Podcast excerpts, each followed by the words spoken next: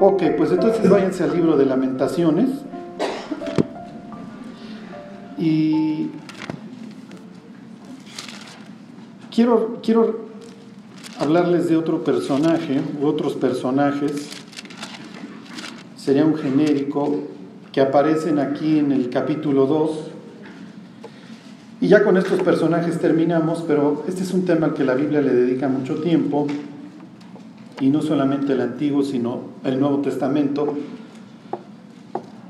porque así como Israel tiene este privilegio, ahorita lo vamos a ver de dónde surge este privilegio, tiene responsabilidades. Y lo mismo nosotros, y no, no lo podemos escapar, es parte de nuestra vida. Y, y vamos a tener que rendir cuentas sobre eso. ¿eh? Entonces, más vale saber a qué, qué, cuentas nos van a pedir. Bueno, Israel está destruido, ahora sí podemos decir que Israel está completamente destruido. El norte ya tiene años de destruido, el norte se fue conquistado en el 722. En 586, pues que es más o menos 140 años después, cae el sur, lo que la Biblia llamaría Judá, y ahorita es lo que estamos viendo, la destrucción de Judá. Judá todavía tuvo algunos reyes piadosos, le hace Ezequías y Josías, que pues más o menos le alargaron la vida, pero pues no alcanzó y luego tuvieron reyes nefastos como Manasés y Amón y pues esto se, se acabó de desgraciar. Bueno, entonces en capítulo 2, les, esto ya lo habíamos visto, fíjense el 9, ¿se acuerdan? Este tiene 22, 22 este, versículos, piensen estrofas en este poema que le intenta dar sentido a la destrucción, con, con tres este, subsecciones cada uno de estas este, estrofas. Entonces miren, en el 9, en el segundo, dice, su rey y sus príncipes están entre las naciones donde no hay ley, eso es lo que hemos estado viendo, lo que implica el exilio para los judíos, para un Daniel, para Esther, todas estas penurias que viven, Mardoqueo, etc. Entonces hace la referencia ahí 2.9 al rey y a los príncipes. Son todos estos personajes que menciona el autor de Lamentaciones en el 2. Fíjense, versículo 10, se sentaron en tierra, callaron los ancianos. O sea, las personas que tenían la responsabilidad de transmitir la sabiduría y guiar a las siguientes generaciones, pues están en tierra. ¿A qué se refiere en tierra? Bueno, pues que están destruidos y es un símbolo de luto, ¿ok? Y casi casi diciendo qué oso, porque yo tenía la responsabilidad de guiar a la siguiente generación. Eh, les voy a poner este ejemplo para que ustedes se puedan, puedan entender qué es lo que implica esto de los ancianos. Llegaba el momento en donde el patriarca del clan transmitía su autoridad a la siguiente generación. Por lo general lo hacían al primogénito. No necesariamente, y estas historias están todo el tiempo en la Biblia, piensen en, Jacob y Esaú, eh, piensen en los, en los, descendientes del propio Jacob, en donde no es el primogénito el que recibe el que recibe la autoridad, sino es otro. En el caso de Jacob, quien la recibe es José, gracias a Dios, pues imagínense que la hubiera recibido cualquiera de los otros hermanos. Entonces, eh, ¿cómo les diré? El, esperar que, el primogénito asumiera el ¿cómo les diré?, la autoridad, era un momento de tensión para el resto de la familia, porque si el padre seleccionaba a algún hermano chafa, a Juan Charrasqueado, todo el clan iba a sufrir, ¿sí se entiende? Entonces, este, digo, piensen en sus familias, que, que, tu abuelo sea el que todavía vive, y está tu papá, y están tus tíos, y tienes a Juan Charrasqueado, ¿sí me explicó? Y si el abuelo se equivoca, pone a Juan Charrasqueado. Y Juan Charrasqueado la va a ser del, del juez, entonces, cuando haya controversias en aquel entonces no es de que voy a Arcos de Belén a los juzgados. O sea, no hay un Estado como tal. El patriarca es el encargado. Piensen, esto en mal sentido, pero piénsenlo en Al Pacino, ¿sí? Piensen en el padrino, en Vito Corleone, y cuando ya Vito Corleone ya está chochito, le pasa la autoridad a alguno de los descendientes, que en este caso es Michael Corleone, ¿se acuerdan? Y él sigue siendo un gran mafioso y un gran rompedor de piernas y lo que ustedes quieran. En este caso se trata de que sea un tipo justo, ¿Qué hace, entre otras cosas, el, primogénito o el, siguiente en orden al BAT? El siguiente en orden al BAT va a juzgar. Si un miembro de la familia se vende como esclavo porque sus deudas lo, lo rebasaron, tiene la obligación de ir a pagar su deuda. Entonces te conviene que este sea un buen administrador y que tenga lana para que si caes en desgracia te vaya a rescatar. ¿Estás de acuerdo? Si matan a uno del clan es el que está obligado a ir por el asesino y traerlo a los jueces. y, y, matarlo. Eh, si muere uno de, los, de, las nueras sin haber recibido, este, sin haber procreado, tiene que decirle al siguiente familiar, al más cercano, al, cuñado. A ver, pues, cásate con ella y levántale descendencia. Sí, sí se entienden eh, todos estos roles que lleva a cabo este, el patriarca. Entonces, pero llega un momento en donde el patriarca ya está tan grande que va a designar al que sigue. Piensen en la Biblia cuando dice que Isaac ya no puede ni ver y entonces va a darle la bendición a la siguiente generación. Y entonces, ¿qué es lo que hace el anciano? Piensen en un anciano de 80, 90 años que ya le da a la siguiente generación que tiene 60, 50 años, a ver, te bendigo y tú eres ahora el nuevo patriarca. ¿Qué es a lo que se va a dedicar el anciano? ¿Mande? ¿Qué creen que va a hacer? No, no se va a ir a ver Netflix, en aquel entonces no hay. Ya no, exacto, es el consejero. Es el consejero. Piensen cómo presenta el libro de Daniel y el Apocalipsis capítulo primero a Dios, ¿cómo lo presenta? Como un anciano.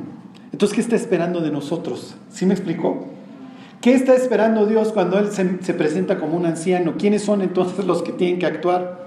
¡Tarán! ¿Y qué es lo que está esperando de nosotros? Una conducta ejemplar, como la hubieras esperado de aquella persona que designan para que sea el líder de la familia.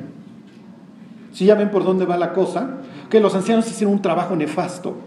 Sea, no supieron guiar a la siguiente generación, no le impartieron sabiduría y esto se hizo un destrozo. Y como les dije, vamos a, les voy a dar una plática acerca de, de, por qué está hoy la gente viviendo una depresión y una ansiedad inusitada. Y es básicamente la destrucción de las, de las relaciones más importantes, padre-hijo, entre cónyuges, etc. Y aquí, bueno, ahorita les voy a dar una estadística para que se den cuenta que no hay nada diferente, ¿eh? o sea, la, vida está igual de, destruida que la que tienen estos. Y, la ausencia de sentido y de propósito que tienen estos la tenemos hoy. Ok, entonces el, autor habla de los ancianos y para nosotros, ay, sí, pobres viejitos, ahí están tumbados. No, no, no entiendes, esto es mucho más profundo lo que está diciendo el autor. Ok, fíjense, ahí mismo en el 10, dice, se los vuelvo a leer, se sentaron en tierra, callaron los ancianos de la hija de Sión, echaron polvo sobre sus cabezas, porque polvo eres y en polvo te convertirás, entonces están de luto, que era una señal de luto. Ok, se ciñeron de silicio, era una ropa rugosa que se ponían, es como vestirnos nosotros de negro. Ok, esto está, están de luto, viendo a la, generación antes, la, la previa a morir. Ok, las vírgenes, las vírgenes de Jerusalén bajaron sus cabezas a tierra. Obviamente esto es un eufemismo, que a las vírgenes así les fue cuando se rompió el muro. Ok, pero ¿qué implica? ¿Qué, quiénes son las vírgenes? Las vírgenes es tu futuro. ¿Ok? Las vírgenes son las futuras madres que tienen que jugar este rol que dice Proverbios 31. ¿Sí me explico? De las constructoras. La mujer sabia edifica su casa. Entonces tienes a las constructoras de la nueva generación. Las tienes destruidas. Ok, versículo 12, eh, perdón, 11. Mis ojos desfallecieron de lágrimas, se conmovieron mis entrañas. Mi hígado se derramó por tierra a causa del quebrantamiento de la hija de mi pueblo. Cuando desfallecía el niño y el que me amaba en las plazas de la ciudad. Entonces tu siguiente generación le hace los niños y el de pecho están muertos. O ya los mataron o se están muriendo de hambre. Ok, ¿Saben que en Estados Unidos mueren casi 5 niños diarios por abuso? No ha cambiado nada. O sea, la misma masacre que estos tipos vieron, la están viendo los americanos. Y eso, pues porque llevan el récord. Vayan ustedes a saber qué pasa en México, ¿eh? en los países tercermundistas. Igual y está peor. Piensen en las noticias que nos chutamos esta semana. ¿eh? O sea, estamos viviendo una sociedad total y perfectamente dañada y enferma. Ok, versículo 14, aquí estuvo el problema. Tus profetas, acuérdense, profeta no es alguien tanto que ve el futuro, el profeta es el portavoz, es la boca de Dios. Tus profetas vieron para ti pura estupidez. Tus profetas vieron para ti vanidad y locura y no descubrieron tu pecado para impedir tu cautiverio. Entonces son otros de los que mencionan. Ok, me brinco al 19.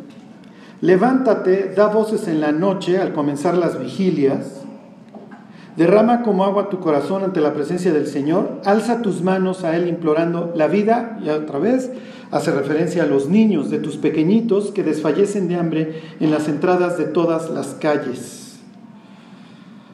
Ok, los niños, obviamente el autor sabe que muchos de ellos van a morir de hambre. Es horrible hoy ver a los niños nacer sin un padre, porque tú sabes que tienen garantizado casi casi el fracaso. Miren, ahora estaba yo de viaje y estaba yo pasando los canales y entonces me paro en una caricatura en donde está una, la, mujer de la caricatura es como una montañesa americana y este, ignorante, y entonces llega una chava así toda farola que le dice, ay, bienvenida a mi boutique, este, mira, este, tengo esta ropa interior que ya sangra por ti. Entonces dije, ¿qué es esto? O sea, ya, ya los americanos ya están en serio para un mecate y de aquí no te muevas, o sea, no te puedes mover, están de amarrar. Y entonces le dice, mira, y si te pones estos, estos calzones, vas a traer a, a un macho. Y entonces le dice, y te va a dejar, y aquí tengo playeras para machos para que te golpeen, te va a embarazar y te va a golpear.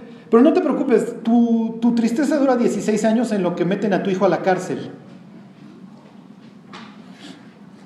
O sea, eso es, eso es la esperanza. ¿Sí me explico? Esa es, esa es la sociología que hoy ves en una caricatura. O sea, las personas que hoy, la mayoría, no sé qué porcentaje están naciendo, están naciendo en un mundo en donde no van a tener ni siquiera la oportunidad de conocer a su papá. No van a tener una persona que los guíe, que los enseñe a saludar, que les diga, mira, de esta forma saluda a un hombre, de esta forma camina un hombre, de esta forma te rasuras. No. Entonces digo, se, los comento para que ustedes vean cómo el autor, cuando va mencionando a, los, a los, en este caso a las víctimas, y en otro caso a los perpetradores, porque los ancianos y los profetas fueron los causantes de esto, pensemos, ok, si yo conozco a Dios, ¿qué implica esto? Y si está mencionando a estas personas que fracasaron, bueno, pues no quiero que nos pase lo mismo. Ok, me brinco al 20. Mira, oh Jehová, y, considera quién has hecho así. O sea, toma en cuenta, somos tu pueblo. Ahorita vamos a ver qué implica esto. Han de comer las mujeres el fruto de sus entrañas, los pequeñitos a su tierno cuidado. Han de ser muertos en el santuario del Señor el sacerdote y el profeta, pues ahí los vieron la masacre. Versículo 21, niños y viejos yacían por tierra en las calles, mis vírgenes y mis jóvenes cayeron a espada. Ok, ahí tienen a los protagonistas y falta otro grupo. ¿Quiénes creen que faltan de ser mencionados en esta historia? Víctimas y no víctimas, ¿ok? Víctimas y no víctimas de las circunstancias. Ellos creen que la están pasando bien pero no saben que se están balaseando las patas. ¿Quiénes creen que faltan de ser mencionados? Tienes al sacerdote, al profeta, a los jóvenes, la siguiente generación, los bebés, etcétera, las mujeres, el profeta, bla, bla, bla. ¿Quién falta? Ya, ya los mencionaron. Tus reyes y tus príncipes, acuérdense, están en tierra en donde no hay ley. ¿Quién falta? ¿Qué grupo falta? ¿Eh? No, no, pues esos ya los tienen aquí. Exactamente, exactamente. Versículo 15. Todos los que pasaban por el camino batieron, o sea, le hace, aplaudieron, batieron las manos sobre ti, silbaron y movieron despectivamente sus cabezas sobre la hija de Jerusalén, diciendo, ¿es esta la ciudad que decían de perfecta hermosura? El gozo de toda la tierra, faltaban los gentiles. Los gentiles, ¿qué es lo que hacen? Pasan y se burlan. Ya parece que este era el centro de la tierra. Para los antiguos, el templo es el centro de la tierra. Digo, piensen en México, ¿ok? ¿Cómo le llaman al centro de la Ciudad de México? En donde estaba la catedral, el primer cuadro. De ahí empezaban a construir. ¿Ok? donde está el templo de mi Dios, Ahí es el centro, por eso ustedes leen en Ezequiel que Jerusalén es el centro de la tierra.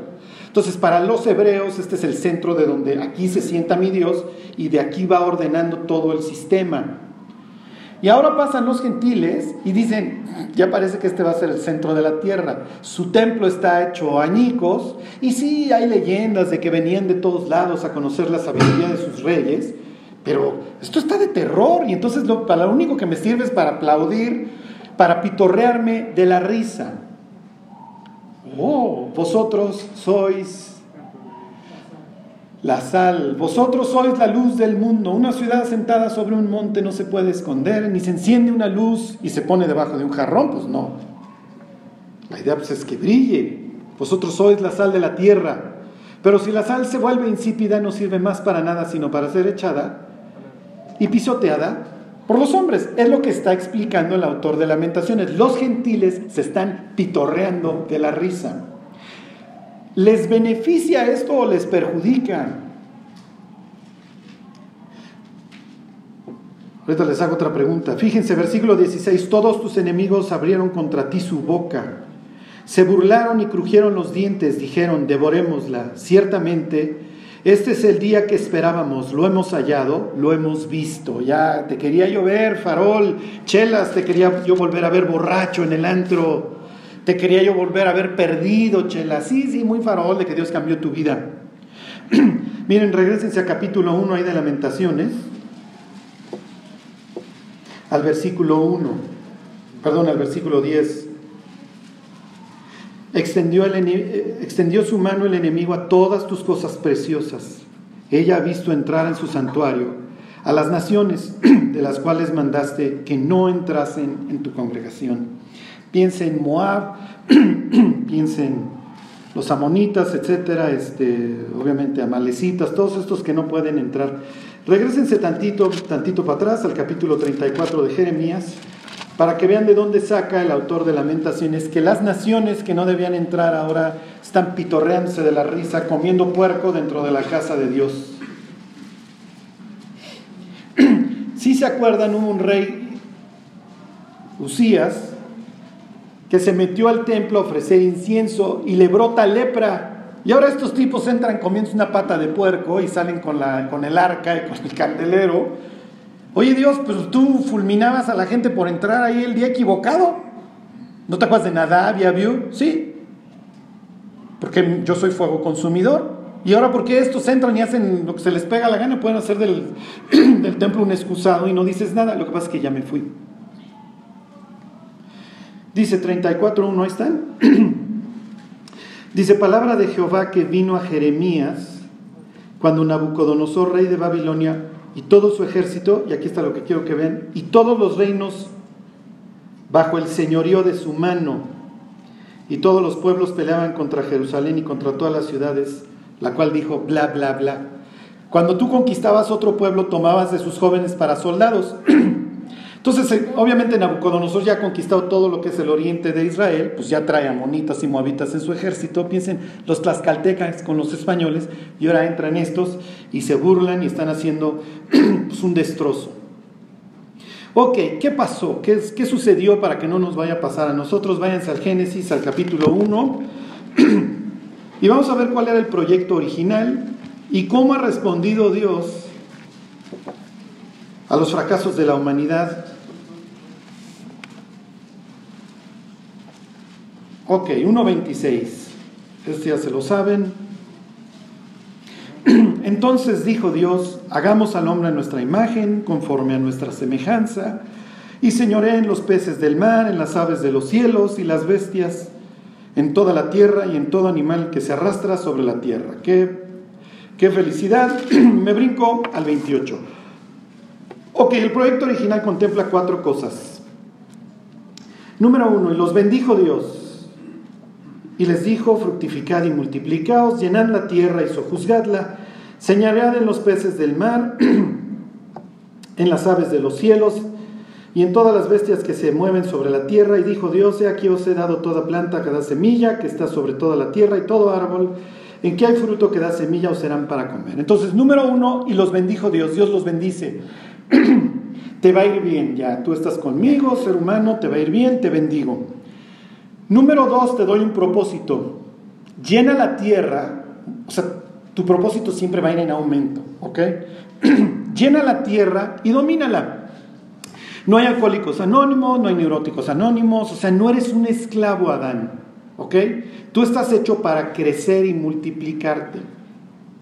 Entonces tienes un propósito, tienes bendición, número dos, tienes propósito. Y le pudieran poner que son cinco. Número tres, tienes autoridad. Todo lo he puesto debajo de tus pies y nada hay que no sea sujeto a ti. Ya, toda la creación es para ti. Pero lo que quiero que aprecien es que el ser humano no es un esclavo. Y la idea hoy es esclavizar al ser humano. Que desde que tenga 10, 11 años el chamaco esté viendo en la tele cosas o en el celular que nunca debió ver y que destruirán su mente y que lo mantendrán esclavo. Y que tenga entonces que ir a los neuróticos anónimos o a los alcohólicos anónimos o a los drogadictos o a la granja o a lo que ustedes quieran. No era el plan. Número tres, te he dado para comer todo lo que hay. Edén quiere decir delicia. ¿Ok? Entonces todo árbol delicioso a la vista. Todo está hecho para ti. O sea, por eso los evolucionistas dicen, no, es que evolucionamos. Y los mangos y las mandarinas también evolucionan. Digo, para que si nos las comiéramos, ¿no? Digo, tenían que crecer a la par. ¿no? Entonces, todo, todo está diseñado para que sustente tu vida y para que tu vida sea agradable, Dani. Entonces, pues ahora tú eres el encargado de mantener aquí el orden, tú eres mi sacerdote. Mira, esta, la, la, labor es tan titánica que te voy a dar tu, tu mujer, te voy a dar tu contraparte, la otra parte de la bisagra, ¿se acuerdan? Son ustedes como, pues viven en el templo y son parte del templo. Y versículo 25, 2.25, perdón, este sería el número 4 o número 5. Y estaban ambos desnudos, Adán y su mujer, y no se avergonzaban. Entonces tienes bendición, tienes propósito, tienes tu provisión para todo. No hay ley federal del trabajo, no hay jornada máxima de 8 horas, no tienes que irle a cobrar tus horas extras al patrón.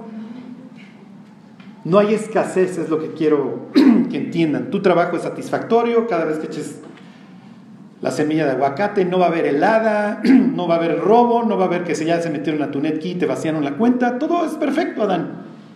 Y número 4 o 5, como quieran ver, cuando dice que están ambos desnudos y no se avergüenzan, no piensen en Cantinflas Shows con sus hojas de parra, este, Adán y Eva, sino que no hay nada que esconder.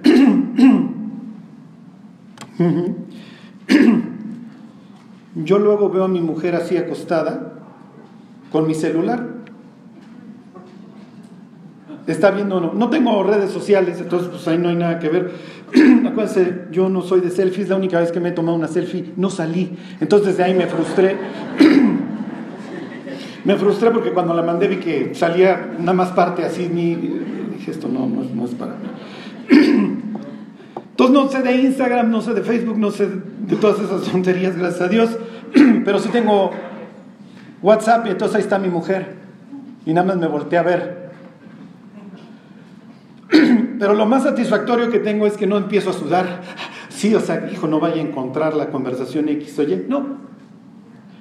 ¿Se imaginan la computadora, nuestra mente, que todo fuera así? Que nunca, jamás tuvieras nada que esconder. Que tu conciencia fuera total, total y transparentemente perfecta. Revisa lo que quieras, Dios. Revisa mi mente, revisa todo. Puedo ir por la vida en una total y perfecta libertad. Esto era el proyecto original. Bueno, ya saben qué sucedió. vendieron muy barato, vendieron muy barato todo esto a Adán y Eva, por la promesa de seréis como Dios, que esa pues no la abandonamos. Ahí traen hoy a los seres humanos la idea de que vamos a ser dioses Pura idiotez, ¿sí? O sea que además no aprendemos porque se repite y se repite y se repite. Bueno, ya saben, esto fracasa y lo que quiero que vean es la respuesta. ¿Cómo responde Dios a la tragedia? Váyanse al 3.15. Le está hablando Dios al Satán, le está hablando Dios al diablo.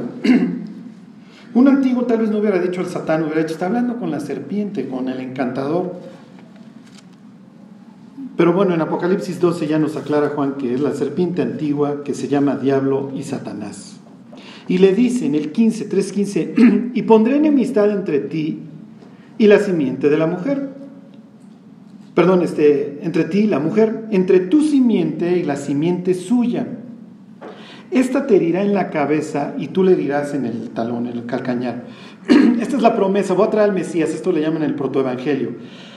De las entrañas de la mujer, de su semilla, va a venir alguien que va a destruir lo que tú acabas de, hacer, Satán. Por eso la Biblia dice, en Primera de Juan, que Jesús vino a deshacer las obras del diablo, porque es el cumplimiento de Génesis 3.15. En la cruz, Jesús muere porque obviamente le, le, muerde su talón, lo mata, pero él ahí es donde lo acaba de aplastar. ¿Sí me explico? O bueno, donde lo aplasta. Ok, más adelante Fíjense, me voy al 4.1. Eva lo entiende. No tiene tal vez toda la película completa, pero lo entiende. Dice, conoció Adán a su mujer Eva, la cual concibió y dio a luz a Caín y dijo, por voluntad de Dios he adquirido varón. O sea, algo tiene que ver Dios en esto. Es natural que Eva creyera que, la persona que salió de, sus, entre sus piernas, esto nunca había sucedido, esto es algo especial. Yo, todos los que hemos visto un parto es algo increíble que donde no había nada hace nueve meses, luego salga una persona. Es natural que ella crea que es el Mesías, obviamente, si no, no, como que Caín sí no, no, no la hacía de Mesías, honestamente, pero Eva sí entiende que la respuesta de Dios a la tragedia es que va a venir alguien. Y luego Pablo dice que Dios le hizo una promesa a la simiente, no a sus simientes, como si hablase de muchos, o sea, está hablando de Cristo. Bueno, la humanidad se vuelve a pudrir, ¿se acuerdan? Los ángeles nos dan una ayudadita, a ver, váyanse al 6.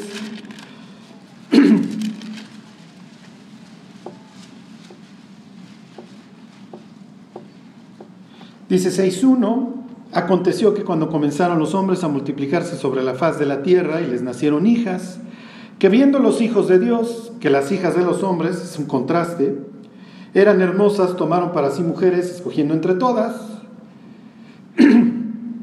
me brinco al 4, había gigantes en la tierra en aquellos días, es la producto de estas uniones, la humanidad se pudre. Gracias.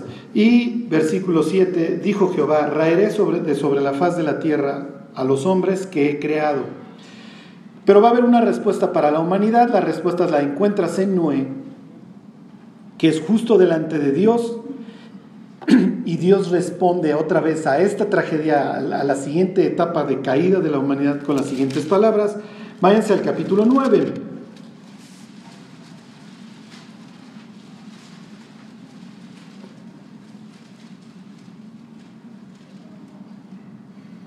Ok, 9.7. Mas vosotros fructificad y multiplicaos procread abundantemente en la tierra y multiplicaos en ella. Y habló, y habló Dios a Noé y a sus hijos con él diciendo, He aquí yo establezco mi pacto con vosotros y con vuestros descendientes después de vosotros. Entonces tienes la caída de Adán y Eva, el juicio es la expulsión, pero también hay un remedio. El remedio es que te prometo la llegada del Mesías. Viene la putrefacción de la humanidad por el descenso de los ángeles, todo lo que aprenden de ellos. Viene el juicio que es el diluvio. Y la respuesta es, establezco mi pacto contigo, te reitero que va a venir alguien que dé su vida por ti. Y cuelgo, pongo mi arco. ¿Se acuerdan que en Lamentaciones dice que entesó su arco? La palabra arco ahí y acá es la misma. En un caso lo, lo jala y en este caso lo cuelga, le está diciendo a Noé, tranquilo Noé, no voy a volver a destruir a través de un diluvio y es más, hago un pacto, hago un pacto contigo. Ok, dispersense sobre la tierra, que es lo que hace la humanidad. Ya parece que nos vamos a dispersar, al contrario, vamos a hacer una torre cuya cúspide llegue al cielo. Entonces tienes estos tres eventos que la, que la Biblia considera graves. Los judíos en el exilio, en la época que le llaman la época del segundo templo, se dedican a escribir sobre estos tres la caída, el descenso de los ángeles y Babel como lo grave, como cómo se fue pudriendo la humanidad. Ok, viene la torre de Babel y el juicio es la dispersión. Y les pregunto, ¿cuál es la respuesta? O en este caso, ¿cuál es el antídoto que Dios menciona? En uno, no te preocupes, Eva, voy a traer Mesías de tus entrañas, de tu simiente, va a venir eventualmente alguien que destruya. En el caso de Noé, Noé, dispérsense, lleven mi conocimiento otra vez por toda la tierra, fructificad y multiplicaos. Y en este, ¿cuál es la respuesta?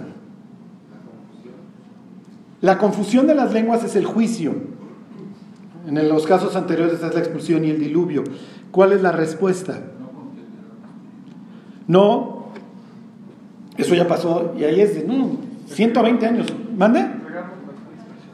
Ese es el juicio, la dispersión es el juicio. ¿Cuál es la respuesta? ¿Cuál, cómo, ¿Cómo va a rescatar Dios en este caso? Exactamente, por Abraham. La respuesta en este caso, váyanse capítulo 12 ahí. Charlie, ¿qué tiene que ver con esto? Tiene que ver en que los gentiles ahorita están paseando por un Judá destruido, pitorreándose de la risa. Cuando los judíos tenían la obligación de ser un ejemplo para los gentiles. Cuando los cristianos fallamos y el gentil, el incrédulo, se pitorrea de, nuestra vida y de nuestra fe, es natural que lo hagas, está burlando de nosotros y de Dios, pero no le hicimos ningún favor. La culpa es nuestra, es lo que quiero que, entendamos. Hoy el cristianismo debajo de nuestros pies se está pudriendo y, el mundo está sufriendo. Dios en ningún momento pensó que los gentiles entraran con una pata de puerco en la mano a hacer, hacer un baño público del templo. ¿Por qué? Porque tú, tú podrás pensar que te estás burlando de Dios, pero no te estás haciendo ningún favor. ¿Sí se entiende? Cuando los cristianos salen a publicar en el Facebook y en el Instagram sus iniquidades, salen ahí con la novia en Cancún, ¿qué piensa el incrédulo? Son iguales o son peores. O ya son buena onda, ya no son legalistas como el tonto de Charlie. ¿Sí me explico? Pero no le estamos haciendo ningún favor al, incrédulo porque simplemente lo estamos empujando al infierno. Les pregunto, ¿se vale pedirle a Dios que nos bendiga? Gina y Genaro dicen que sí. Sálganse, por favor. Este, ¿Alguien dice que no? Ah, es una pregunta con truco, Charlie, para variar. Ok, esta es la respuesta a Babel. el juicio es la dispersión, la forma de rescatar esta dispersión. Y esto va a permear todo el Nuevo Testamento y la mente de Pablo. En Pablo es, tengo que ir a predicar a todos lados, tengo que llegar a España, porque si no me voy a España, no regresa el Mesías. Ok, 12.1. Pero Jehová había dicho a Abraham, vete de tu tierra y de tu parentela y de la casa de tu padre a la tierra que te mostraré. Y haré de ti una nación grande y te bendeciré. Y engrandeceré tu nombre y serás bendición. Cuenten las veces que en dos versículos va a mencionar la palabra bendición. Bendeciré a los que te bendijeren, allá vamos cuatro, y a los que te maldijeren maldeciré y serán benditas en ti todas las familias de la tierra. En dos párrafos, en dos renglones, menciona la palabra bendición cinco veces. Hay dos formas de reaccionar frente a Abraham. o lo maldigo o lo bendigo. ¿Se acuerdan de Jesús en el templo? Este está puesto para levantamiento y caída de muchos en Israel, para señal que será contradicha. Entonces ahí está el descendiente, la simiente de Abraham, el prometido que va a tener, con frente al cual puedes tener la misma actitud, o lo maldigo o lo bendigo. Si lo bendigo, recibo bendición, si lo maldigo, recibo maldición. Entonces tú vas a hacer ahora el proyecto, Abraham, para recuperar a las naciones, porque a través de tu vida y de tu pueblo las naciones van a recibir bendición. Las largué, pero ahora te traigo a ti como respuesta para salvar a las naciones. A través de ti traigo al Mesías, enseño el culto, pero tú tienes que ser un pueblo ejemplar, no te vayas a portar mal, porque se nos enferma el médico y ahí sí ya, y ahí sí ya la hicimos.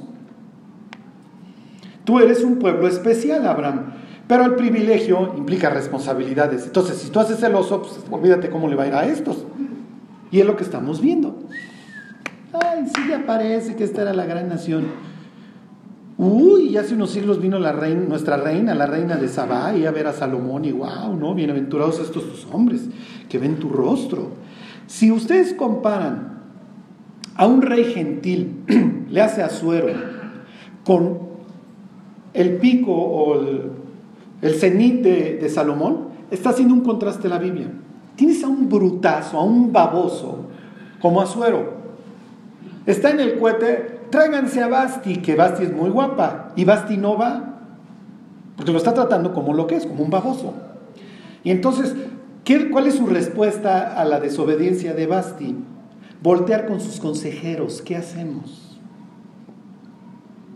¿Y qué pensaban los consejeros? Este bruto, no, no, no, este es brutérrimo. Sí, bruto, bruto, pero gobierna sobre 127 provincias. En aquel entonces era el imperio más grande en la historia de toda la humanidad. Iba desde Etiopía hasta la India. Y entonces ahí tiene que ir a preguntar, muchachos, ¿qué hacemos? Bueno, a ver, hagan un edicto en donde ya los hombres afirmen su autoridad en sus casas y que Basti no se vuelva a presentar y vamos a hacer Miss Persia y, y elegimos otra reina para ti.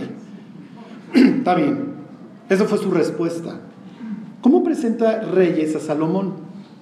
como un tipo que de él emana la sabiduría. Él no tiene que ir a preguntar, ¿sí me explicó? Al contrario, es casi, casi pregúntenme. Entonces vienen las dos prostitutas, no es su hijo, no es su hijo, a ver, pártanlo.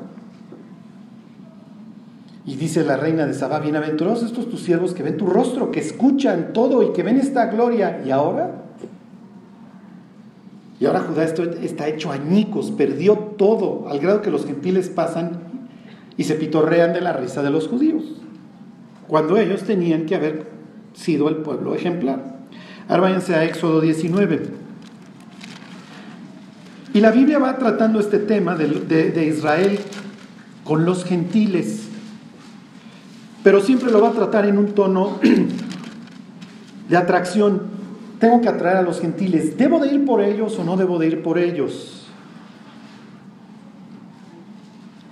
¿Debo de ir por ellos o no debo de ir por ellos? Y los judíos obviamente lo discutían, oye, vamos por ellos o que vengan ellos. En el Antiguo Testamento siempre los vas a tener viniendo.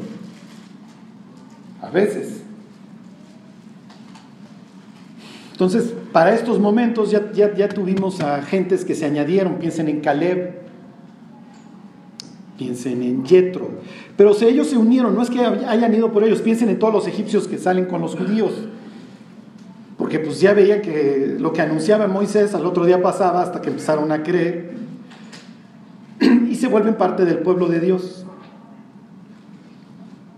Porque ellos tienen esta responsabilidad. Fíjense, 19.5, ahí están. Es natural, esto lo va, lo va a recibir, estas palabras las, va a recibir Moisés en donde, pues en el monte, en el cerro, Dios lo está llamando a subir. Y le dice 19.5, ahora pues, si diereis oído a mi voz y guardareis mi pacto, quiero que sepan que este, este pasaje lo aplica Pedro a nosotros, a los gentiles ahora. ¿eh? O sea, piensen que Dios nos está hablando ahora a nosotros. Vosotros seréis mi especial tesoro sobre todos los pueblos, porque mía es toda la tierra. Y vosotros me seréis un reino de sacerdotes y gente santa.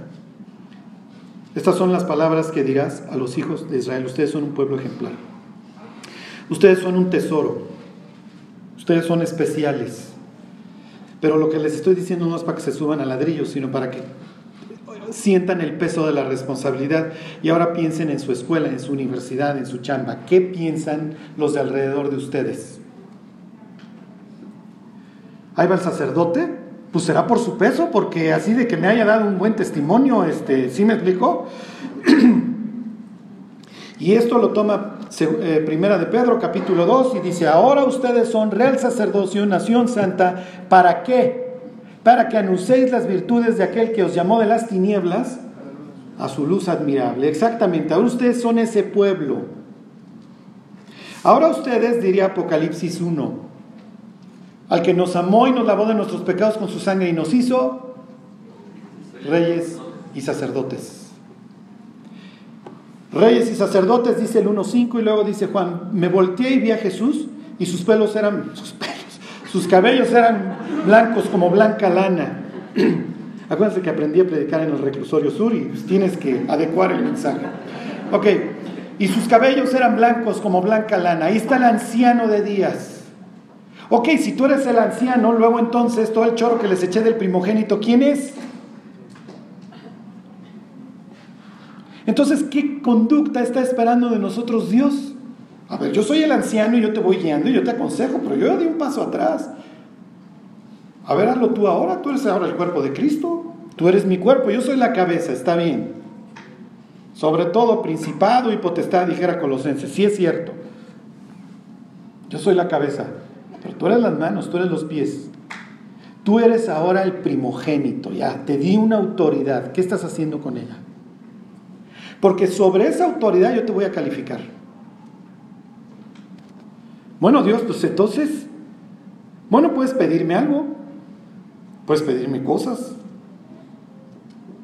A ver, váyanse a Lucas 18. ¿Se vale pedirle a Dios bendición? Hubieron reyes que le clamaron a Dios, Dios ayúdame, bendíceme, ¿para qué? Para que sepa todo el mundo que hay Dios en Israel. Pero se lo pide en un contexto en donde se está peleando con los gentiles. Así ora David antes de, de luchar con Goliat y sabrá todo el mundo que hay Dios en Israel. Se lo dice a Goliat, pero es más bien para que estos aprendan, no, no para que tú aprendas, a ti te va a cortar la cabeza.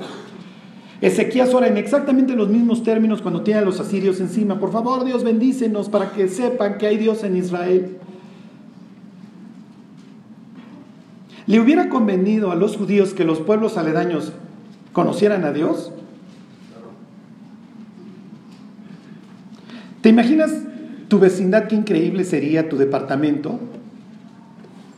No, hombre, si yo ganara a mis vecinos, ya no tendría que escuchar la música hasta las 4 de la mañana.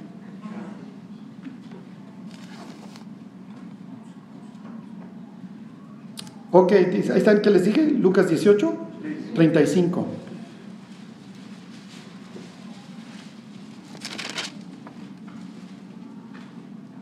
Ok, la misma pregunta, en el caso de Mateo, está en el capítulo 20, la misma historia. Este, en el caso de Mateo son dos, en este caso es uno. Pero en los dos casos va a ser la misma pregunta. Ok, dice 35. Aconteció que acercándose Jesús a Jericó, un ciego, un ciego estaba sentado junto al camino mendigando. Y al oír la multitud que pasaba, preguntó qué era aquello. Piensa en un cuate que está a la entrada de la ciudad. Jericó es un sitio pues, de mucha machaca porque ahí los saduceos tenían sus casas de veraneo. Así de putribillonarios eran esos acomodaticios romanos. Eran judíos, pero se acomodaron bien con los romanos. y le garantizaban a los romanos pues unas homilías que fueran muy relax y que no levantaran un sentimiento nacionalista. Por eso cuando Jesús entra a Jerusalén, no, no, no, este, hay que matarlo porque está estando al, al pueblo. Ok, entonces es natural que esté, pues ahora qué está pasando, ¿no?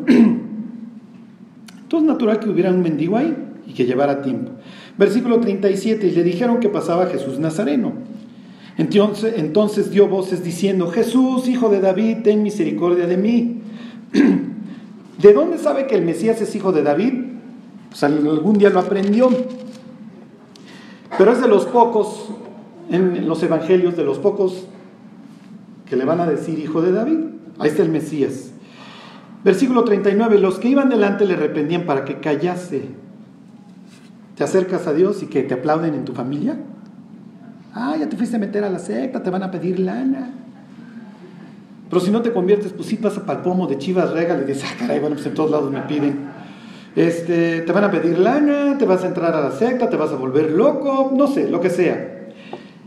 ¿Por qué estamos aquí? Porque al igual que Bartimeo clamamos más duro y dijimos, me vale, yo necesito a Dios, ya, si me vas a criticar o no, me es irrelevante. Y es lo que hizo Bartimeo. Y entonces dice, pero él clamaba mucho más, Hijo de David, ten misericordia de mí. Entonces, Jesús entonces, deteniéndose, mandó traerle a su presencia. Y cuando llegó le preguntó diciendo, ¿qué quieres que te haga? O sea, neta, Jesús, no, es, no es la pregunta que le, vas que le debes de hacer a un ciego. Esto es como cuando éramos borrachos. ¿Qué le hizo falta al enfermo? Salud. Y ahí nos empinamos el pomo. Pues, ¿qué quiere el ciego, Dios? Y si estuviera yo presente, Jesús me voltearía a ver así con una cara de, eh, eh, qué bruto eres. Sí, sí le estoy, sí le estoy preguntando que qué quiere. Pero la pregunta es mucho más profunda. Ajá. Entiendo que el sordo quiera oír y que el ciego quiera ver y que el leproso quiera ser sanado. Pero la pregunta es mucho más profunda. Entonces yo les preguntaba hace rato, ¿se vale pedir bendición? La pregunta es ¿para qué? Ok, entonces le dice, le contesta a aquel y le dijo, Señor, que reciba la vista. Jesús le dijo, recíbela, tu fe te ha salvado. Jesús va camino a su muerte. ¿eh? En el Evangelio de Lucas se va a detener en Jericó, va a comer con Saqueo, que es un, ahí un transistor, un publicano, este, y de ahí se va a seguir a su muerte. Pero imagínense que se va a comer con Saqueo, a ver, Saqueo, ya bájate del árbol este, del sicómoro, y voy a comer hoy en tu casa. Y está comiendo Jesús y de repente, y Bartimeo está en el antro de los saduceos, Señor, viendo encueradas. En serio, ¿para qué quieres bendición? ¿Sí me explicó? ¿Por qué desperdiciamos nuestra vida? ¿Por qué sacan al pastor ahí echándose unos quiebres con Justin Bieber, par de briagos, cuando lo que el cuate necesita es amor y una reconstrucción? Vayan ustedes a saber lo que ha vivido el actor este el artista este. En serio, ¿para qué quieres bendición? A ver, váyanse al Salmo 67. bueno, nada más antes de que se vayan, versículo 43. Y luego vio y le seguía glorificando a Dios. Esa es la idea, que si Dios nos rescató, pues fue con un propósito. y la Biblia dice que hoy Dios nos concedió el ministerio, un ministerio a través del cual Él ruega literalmente. Ahí están, 67. Entonces tú le puedes decir a Dios, oye Dios, dame bendición, ¿quieres el Lamborghini murciélago que vi la otra vez? Imagínate que mañana, hoy en la noche dice, sí, sí, sí lo necesito, la neta sí lo necesito, Dios, el transporte público aparte es muy violento, prefiero el Lamborghini. y llega mañana un ricachón Dios me habló anoche y me dijo que fuera yo ahí a Pabellón Polanco donde venden ahí los carros de super lujo y te trajera este. ¡Ah, caray! Tu primera pregunta, ¿cuál debería ser? ¿Para qué? Voy a ser el abogado, digo, el, profeta de los ricos, de los narcos. Este, ¿A dónde tengo que llegar en un Lamborghini? Fíjate, 67. Dios tenga misericordia de nosotros y nos bendiga. Haga resplandecer su rostro sobre nosotros. ¿De dónde, menciona esto la Biblia? ¿Eh? Exactamente. Los sacerdotes, ¿se acuerdan? La idea era más o menos como que el Espíritu Santo se pose sobre nosotros, así el nombre de Dios se iba a posar sobre los israelitas. Entonces el sacerdote alzaba sus brazos, piensen con todo su traje, tiene una, ¿se acuerdan? orientación este, hacia el, no quiero decir el pleonasmo, díganme un, un sinónimo de oriente, este, al este. Miren, ya ven, la libré. Tiene orientación al este.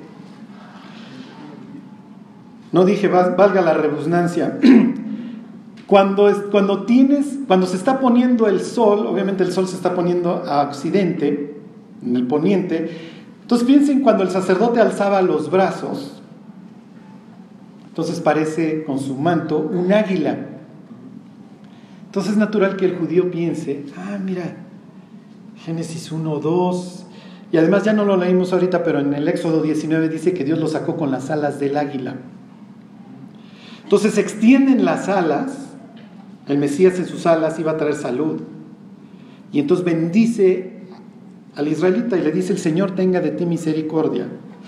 El Señor, como dice, este, bueno, haga resplandecer su rostro sobre ti y ponga en ti paz.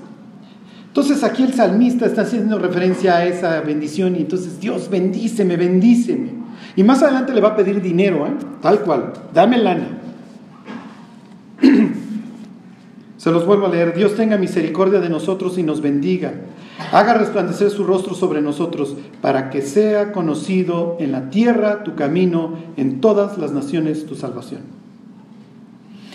si Dios te ha dado dinero, apariencia, sesos o alguna combinación de estos tres, o los tres, es con un propósito. ¿eh? Y no es que te hagas famoso en el Instagram, no es que te hagas famoso a través del premio Nobel, no es que vayas a estar tirando tu dinero. La idea es que las naciones conozcan a Dios. La otra opción es desperdiciar la vida. Tan, Está, está, hablando bien el salmista. ¿eh? Dios bendícenos, bendícenos. ¿Para qué quieres bendición? Bueno, somos la descendencia de Abraham. Y tú dijiste que las naciones iban a recibir bendición a través de nosotros. Entonces bendícenos. ¿Para qué? Para que estos cuates vean y se quieran convertir. Es bastante pragmática su oración, ¿eh? pero es muy real. Versículo 3. Te alaben los pueblos, oh Dios, todos los pueblos te alaben. En esta ocasión lo están haciendo, por supuesto que no, esto es un oso. Están burlando. Y es para llegar con el moabita, con el babilonio, con todos estos pueblos y decirle, Nabucodonosor, no te estás haciendo un favor destruyendo el templo de Dios ni violando a las vírgenes israelitas. ¿eh? Este es el pueblo a través del cual iban a tener salvación. No, pues valiente pueblo, vivían peor que nosotros. Pues sí. Pues sí, pero tú también te vas a acarrear un juicio. Y es lo que dice también el profeta Jeremías. Así le va a ir a, Babilonia. Fungiste como el instrumento, como para traer la disciplina a mi pueblo, pero te ensañaste.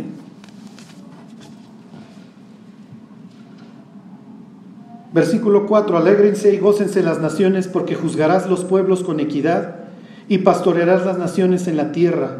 Te alaben los pueblos, oh Dios, todos los pueblos te alaben. La tierra dará su fruto, nos bendecirá Dios, el Dios nuestro. Entonces, danos unas eh, cosechas copiosas, Dios, para que la gente diga, mira, su Dios los trata bien. Versículo 7, bendíganos Dios y témanlo todos los términos de la tierra. Que vayan a 2 de Corintios, capítulo 5, y ahí terminamos. Me tardo un minuto.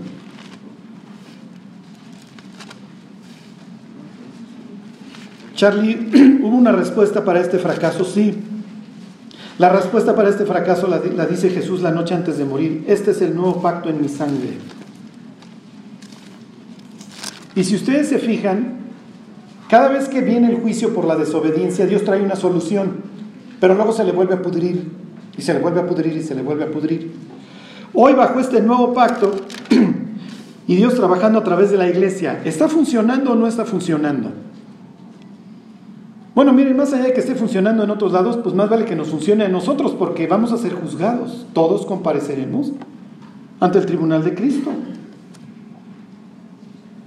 Cinco días, ahí están.